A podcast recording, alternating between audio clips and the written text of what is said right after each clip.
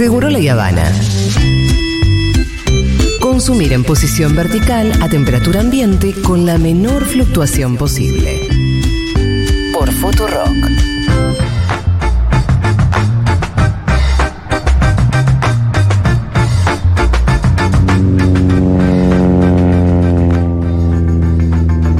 Bueno, muy bien, vamos a la columna de Juan Manuel Carr. Dijimos que íbamos a hablar eh, sobre México porque AMLO está proponiendo la elección popular de los miembros de la Corte Suprema. Y les dice que es una corte podrida, facciosa y privilegiada. Eh, todo está calcado. Todo tiene que ver con todo, ¿no? Eh, mirá, vamos a dar primero un marco. Vamos a escuchar varias veces hoy durante esta columna a eh, Andrés Manuel López Obrador, pero hay que decir que primero esto es algo. La Corte Suprema Mexicana falla en contra de un cambio que intentaba hacer Andrés Manuel López Obrador, aprobado además por el Congreso mexicano en torno a una normativa electoral del funcionamiento del INE, ¿sí? el Instituto Electoral Mexicano. Este es el primer punto. Casi unánime fue la decisión de la Corte, nueve de los once votaron contra este trámite legislativo, ¿sí? Es decir, se aprobó en las cámaras y después la Corte dijo, no, hasta acá señores. ¿Y qué hizo López Obrador? Utilizó sus famosas mañaneras, acuérdense que él habla Sí. todas las mañanas tres horitas con los medios de comunicación. ¿Tres horas tiene para hablar? Qué loco, empieza ¿no? el día con eso, ¿no? ¿A qué hora empieza? 8 de México y van hasta las 11 más o menos, 12. Acá llega un poquito... Le sale bien eso, porque al final tiende un puente de A comunicación. mí lo que me directa, dicen ¿no? es que además de eso, del puente de comunicación directa con la gente, me dicen que marca la agenda del día. él. Claro. Claro. Que era, acuérdense cuando Cristina Fernández de Kirchner tenía o un ministro del Interior o quien sea, que a la primera hora de la mañana hacían declaraciones en casa de gobierno. Marcaba lo que pasaba en el día. Chávez también hacía algo parecido, ¿no? Chávez tenía los Bueno, Corach en la época de Menem. Corach en la, hora- Corach en la época de Menem. Hugo Chávez tenía un programa Ah, pero era una vez por sí, pero estaba en cadena nacional todo el día. En algún momento prendía la tele y estaba en cadena nacional, Chávez. Eh, Marcaba agenda igual. Sí, seguro. Siempre se cuestiona esto de cuánto, ¿no? El- ahora, por ejemplo, Nicolás Maduro tiene un programa que es los lunes, pero López Obrador tiene una característica muy peculiar que es, lo hace todos los días y a la mañana, primera hora. Entonces, un tipo que tiene 60 puntos de aceptación en México, más o menos marca la agenda. Y mm, obviamente acá con duras críticas, ¿no? Porque, fíjense lo que decía antes, tiene una economía que funciona México. Tiene 60 puntos de aceptación el presidente. Más o menos esa es la aceptación que tiene. Y tiene un poder judicial que está en contra del Morena, que es el partido oficialista, y que le tumba varias cosas. Entonces él dice, en la mañanera, hay que tratar de Claro. solucionar este tema. Si quieren vamos a escuchar algunos tramos del presidente de como se le como es el nombre del país, los Estados Unidos mexicanos, Ajá. Que me gusta mucho nombrarlo así de esa forma. Porque, bueno, primero vamos a una pequeña caracterización de AMLO. ¿Qué está pasando hoy con el Poder Judicial en México? A ver. No tiene remedio el Poder Judicial, está podrido. Están actuando de manera facciosa. Imagínense componerle la plana al Poder Legislativo. Ahí estaba el presidente mexicano Andrés Manuel López Obrador en eh, otra parte de esta misma exposición, sí. Tiene, tiene una ventaja el eh, AMLO. AMLO. Eh, habla tan apaciblemente, nunca se enoja, viste que nunca eleva demasiado el tono. sí. O al menos nunca lo escuché. Y te Y puede hecho- mandarte algo muy duro con una pasividad, viste ahí. tú- Es verdad. Porque él dice, no tiene remedio la Corte Suprema, pero lo dice con un tono que no parece tan... ¿Viste que? Se lo critica mucho en México por eh, la lentitud del habla, ¿no? Es una cuestión que se lo Claro. critica, obviamente. Yo creo. Por eso se toma tres horas capaz. Bueno, pero eh, vos imagínate, es un tipo que tuvo un infarto hace como 15 años, AMLO. Entonces me parece que las- desde ahí para acá se tomó la vida de otra manera. Bueno, en fin, cada uno sabrá ahí por qué tiene esa. No sé si lentitud de la palabra, pero esa parsimonia puede ser lo que vos mencionabas, Pitu. Pero que también hace que pueda hablar y que siempre caiga como amable.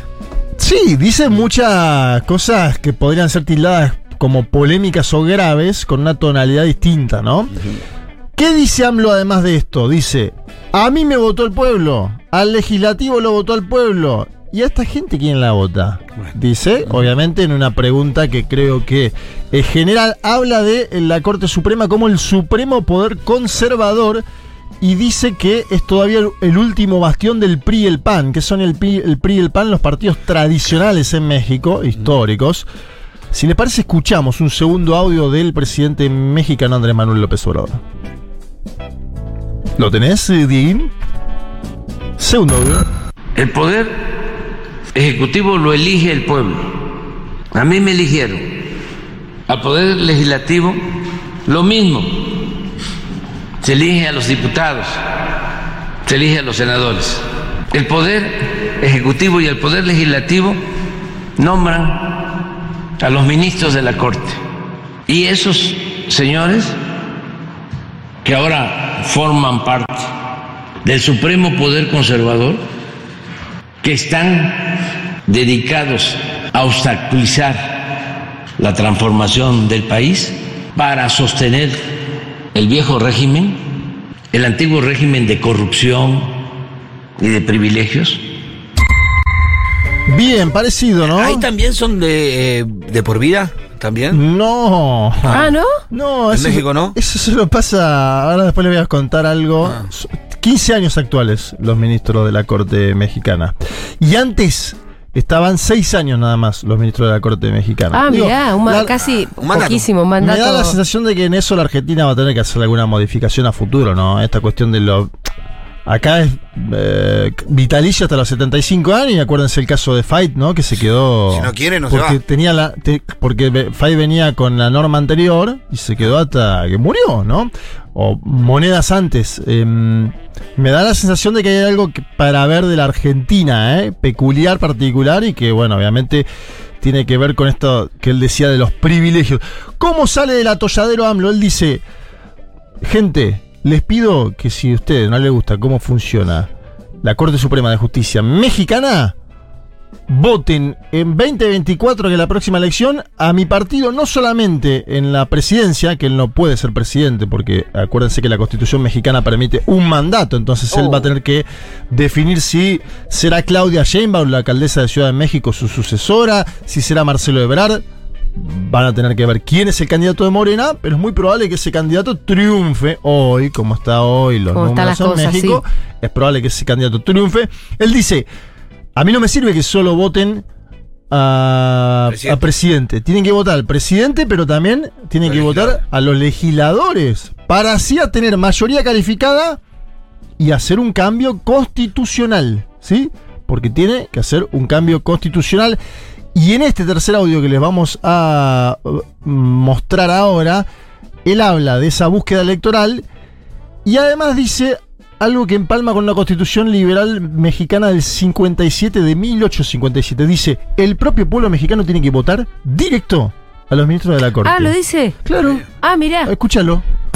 Para poder reformar la Constitución se necesitan 334. Hay Diputado. que ir por los 334 en la próxima elección para poder llevar a cabo reformas constitucionales. Septiembre, septiembre, antes de que yo termine, voy a enviar tres, cuando menos tres reformas hasta ahora. La del Poder Judicial, para que el pueblo elija a los ministros, como lo establecía la Constitución Liberal de 1857. Fíjense, yo mencionaba antes, ¿no? Esa constitución de 1857 le daba a los ministros de la corte seis años de duración. Por eso digo, la Argentina está hoy en 2023 con funcionarios vitalicios Es casi. cualquiera, es cualquiera. ¿De verdad? Me agarró la curiosidad de saber cuántos países tienen ministros de la Corte Suprema que son vitalicios. Creo que me, me animo a decir Ah, capaz que habrá que último, buscarlo. eh, habrá que buscarlo. No, En- debe haber, debe En haber. México son 15 No, debe haber. años. En, en México hoy son 15 años. Y fíjense que en ese momento México votaba. AMLO lo que dice es: tiene que votar el pueblo mexicano como establecía la constitución liberal del 1857. En ese momento, ¿saben quién votaba en México? Solamente varones mayores de 21 o Sí. de 18 años, si ya estaban casados, que elegían delegados que a su vez elegían a los integrantes de la corte. Es decir, me da la sensación de que está planteando algo interesante que tiene algún fundamento histórico, pero que evidentemente hay unos privilegios muy grandes. Y yo ayer, porque esto fue anteayer, todos los audios que escuchábamos, ayer ya la picó un poquito más AMLO, la picanteó un poquito más. Puso un PowerPoint Viste que a veces los PowerPoint son complejos porque de- depende qué PowerPoint pones. Hay que entenderlo. por- Sí, porque ah, por ahí te pones muy, muy técnico cuando pones un Sí, sí, PowerPoint. muy ¿no? profe. Te escuchaba vos en una charla hace poco en un, en- en- en un medio de comunicación que mencionabas lo de Cristina cuando habló de Ecuador. Sí, en Claro, gelatina. Es, es verdad, en gelatina, exacto. Que ahí Cristina estuvo como por ahí muy solemne, si querés, explicando dolarización Ecuador. Acá AMLO puso los sueldos de los ministros de la Corte. Eso está Ah, perfecto. como diciendo, como diciendo, Eso está perfecto. Hablar con los papeles en la puso mesa. los sueldos, puso los aguinaldos que tiene, puso los lugares, porque tiene lugares para ir a comer y tener todo servido, incluso bebidas. Los ahí. lugares a donde pueden ir a comer. ¿Tiene un lugar? ¿La Corte Suprema ¿Y qué, Mexicana? tenedor libre? Sí. La Corte Suprema Mexicana tiene un lugar, Mira cómo. que, pero aparte que está financiado por el Estado mexicano. Claro, claro, obvio. Que Entonces AMLO pagar. Y acá toman tequila, dice AMLO, como... Bueno, acá me da la sensación de que hay una forma de exponer los privilegios de algunos sobre los... ¿No? Digo... Es que tenés que empezar a crear un no relato pagan también. lo- la- la- acá la justicia no paga ganancia, ¿no? En la Argentina. Allá se sabe si. Igual el tequila es una necesidad básica. Decir. Escuchen a Andrés Manuel López Obrador porque él dice, esta gente cobra el doble que yo, dice AMLO. A ver, escucha. Miren, este, sueldos muy superiores al del presidente de la República, casi 300 mil pesos mensuales. Cada ministro, yo gano la mitad. De primas vacacionales, 95 mil pesos, 10 días de sueldo. Un fondo para comer en restaurantes de lujo por 723 mil 690 pesos. Especial en la Suprema Corte de Justicia, donde pueden ordenar a la carta alimentos y bebidas alcohólicas. Claro que este debe ser tequila. Lo banco a fondo. Es como que acá salga Alberto y diga, mirá la lista que tenemos, deben estar tomando whisky. Porque me gusta el vino tinto. Bueno, acá le están haciendo un juicio político a la Corte Suprema. Hay que admitir que. Pero, no, Sí. a ver, Pero yo, bueno. yo está bien, yo lo entiendo eso. No, obviamente, nosotros Y le está doliendo el juicio. Sí, porque se Les conocieron cosas de la obra social y demás. Les Ahora lo que digo es. No se está discutiendo eso en la calle, no es que vos estás no, hablando. sí, sí. Y acá me da la sensación de No que AMLO astuto. No, pero y aparte que no llegó el presidente a hablar y a decir. Y acá me da la sensación de que AMLO astuto puso a la mañana un lugar donde está todos los medios mirando y dijo: A ver, miren este sueldo, ¿por qué cobran el doble que el presidente? ¿No? Claro, está buena pregunta, capaz que no la saben. ¿no? Eh, ¿Pagan impuestos? Los jueces. Eso no lo, no lo tengo, Ah, no lo tengo chequeado. Hay cosas que a mí me llamen, porque acá en la Argentina digo, estaría bueno comparar todas esas cuestiones. Habría que hacer un comparativo general. che, ¿En cuántos países los, los ministros de la Suprema Corte están hasta que se mueren? ¿En ¿En, cuántos países países, no pagan pagan impuestos? impuestos? ¿En cuántos países para comparar? Viste, como siempre le gusta a la derecha argentina compararse con los países del primer mundo, nos vamos a sorprender, me parece. Bueno, igual México no vendría a ser justamente. No, no, pero si vos te comparás con los que tienen ellos, también tenés muchas diferencias en cuanto a las composiciones de las cámaras de, Sí, la, sí. De- de la Suprema Corte, la distintas movida Es lo- muy bananero el- tener cuatro jueces. Eso de movida, claro. Y que encima De no paguen impuestos y estén de por vida. No, lo Dale. más bananero que hay. Es lo más parecido a un monarca que encontrás en, en la actualidad. O sea, ¿es eso o el emperador romano? Más o menos. Pero aparte almuerzan y ya está, se pusieron de acuerdo, ¿no? Cuatro. Yo sí insisto con que se pongan de acuerdo. Hay dos que se ponen de acuerdo. Por eso, Los ¿no? demás los llevan a los bifes, al otro dos. Y nombrados por decreto, ¿no? Porque todos sabemos, no son que son cuatro que pasaron, ¿no? Por todos los filtros de la historia del país. ¿Y vos crees que AMLO tiene la fortaleza política? Porque esto. Sí. Yo lo que digo es, AMLO, AMLO está con un poco más de espalda política y económica que el gobierno de la Argentina, está diciendo, mira, vamos a ir a fondo porque estos tipos no quieren que yo gobierne. Básicamente, la disputa con el Poder Judicial está en casi todos los países del continente. Lo decía antes, si Lula todavía no está peleado con Alexander de Morales, es porque Alexander de Morales todavía está peleado con Jair Mesías Bolsonaro. ¿Se entiende? Sí, sí, sí. Y me da la sensación de que AMLO por lo menos dice, yo me voy a ir del gobierno este, donde todavía tengo alta aceptación, dando esta batalla que creo que es la última batalla que tengo que dar. ¿sí? ¿Cuánto, le, ¿Cuánto le queda mandato? Un año. Un año más. Claro, un año más. Eh, por es eso una linda pelea para el último año de gobierno cuando no tenés reelección. En esa, viste, porque si él tuviera reelección estaría especulando. No sé si daría esta pelea. él- Quizás esperaría después de las elecciones para dar la pelea esta. Sí, seguro, y es una pelea incómoda con el círculo de la élite económica y política mexicana. Sí. Es una pelea incómoda porque en general es- esos círculos apoyan a las Cortes Supremas, ¿no? Y esos no son menores. En México están los más ricos de Latinoamérica. En términos económicos, seguro. Sí, Las claro. personas más ricas de Latinoamérica están en México, son Sí, sí, mexicanos. Sí, sí, seguro. Carlos Slim, por ejemplo, uno. Claro. O sea, no peleas con, con, con cuatro copas que acá, que acá son, son ricos, no tan ricos, igual no hacen Son desastre. bastante poronga igual los Techin Pablo Roca, sí, ¿eh? claro. Yo creo- sí, sí, también es verdad. Sí, sí, sí. Sí, sí, tenés sí. acá empresarios. Pero da la sensación de que tiene una conducción política en Argentina que AMLO detecta en el PRI y el PAN Sí. y que por ahí AMLO ve más tirados en términos políticos al PRI y el PAN que acá se lo ve tirado al macrismo, Claro. si querés, ¿no? Que sería la conducción política, entre comillas, de la Corte Suprema. Porque digo, también es muy sencillo. El lunes salió Mauricio Macri a decir, che, me parecieron mal estas elecciones en tal y tal provincia. Y el martes salió, ¿no? La determinación de la Corte de, ah, bueno. y según el propio Feynman y Johnny Viale, que hasta ellos se pusieron colorados con la decisión. un alto y, llamado. Y la oportunidad, sobre todo, del fallo. Sí. Que dijeron, parece que alguien lo llamó. Un alto, ah, un alto Y llamado. dijeron, es ahora. Ahora, Qué ¿qué, Es bárbaro. acá, es ahora, ¿no? La frase. Es qué, acá. qué impunidad para. O sea, lo que está contando el la- tipo sí, de que sí, a sí. un dirigente de la oposición, que sospechamos que puede ser Macri, por ejemplo, por poner un nombre, podría ser Macri, Sí. que llamó a la Suprema Corte y le dijo: dejen de pisar este expediente, que tiene- es ahora el momento de avanzar. Y, la Suprema Corte reaccionó en función de ese llamado. Es una y, y lo máximo es que te lo, lo- o sea, lo peor que te lo cuentan en vivo, con micrófono abierto Tremendo. y en la cara. Así está la Argentina, Eh, señores. eh, una republiqueta. Sí, bananera como pocas. Hay que decir. Ya una vamos a, republiqueta. vamos a volver a hacer.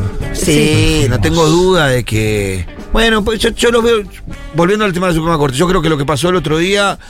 Porque no- también hubo no deja de mayoría ser un- automática con el menemismo, ¿eh? Sí, Hasta que la llegó volteamos. Néstor Carlos Kirchner y Sí. dijo con determinación política voy a dar esta batalla. Sí, sí, sí, sí. Entonces a veces la correlación de fuerza existe, pero fue de las primeras batallas de Néstor Kirchner la, la- Sí, claro. la de la corte. De las primeras. Al toque, al Y toque. Cristina decía que tenía 23 puntos nada más, que era lo que con lo que había llegado. Muchos dicen que esta decisión que tomó la Suprema Corte en cuanto a Tucumán y San Juan es un- lo, lo interpretan algunos como una acción de debilidad, de nerviosismo y que lo relacionan con lo que está ocurriendo en el juicio político de la Suprema Corte, que se están destapando un montón de cosas. En torno a la obra social, ¿no? Y yo creo que no fue inteligente al menos, ¿no? La decisión, porque de- termina hasta, hasta Feynman termina diciendo el que le parece como poco Y sí. inoportuna. Hasta Y Feynman se puso hay, que- colorado. hay que Entonces- ver cuando se terminen haciendo las elecciones en las provincias donde se suspendió. ¿Cuál es el ¿Cómo sale la elección? Claro. Porque posiblemente le vaya mejor incluso al peronismo de lo que Sí, le hubiera ido antes, ¿no? posible, No lo sí. sabemos porque no tenemos los datos de lo que hubiera sido. O bueno, no vamos a tener el domingo algunos datos preliminares en esas provincias. Gracias, Juan Manuel Carg. A ustedes, chiques, Nos el domingo, escuchamos el domingo en la Feria del en Libro, la además. Feria del. Libro, un mundo de sensaciones. Pasen a visitarlos porque van a estar en el, en el stand 2016 en el pabellón amarillo haciendo en vivo un mundo de sensaciones desde ahí, desde las 12.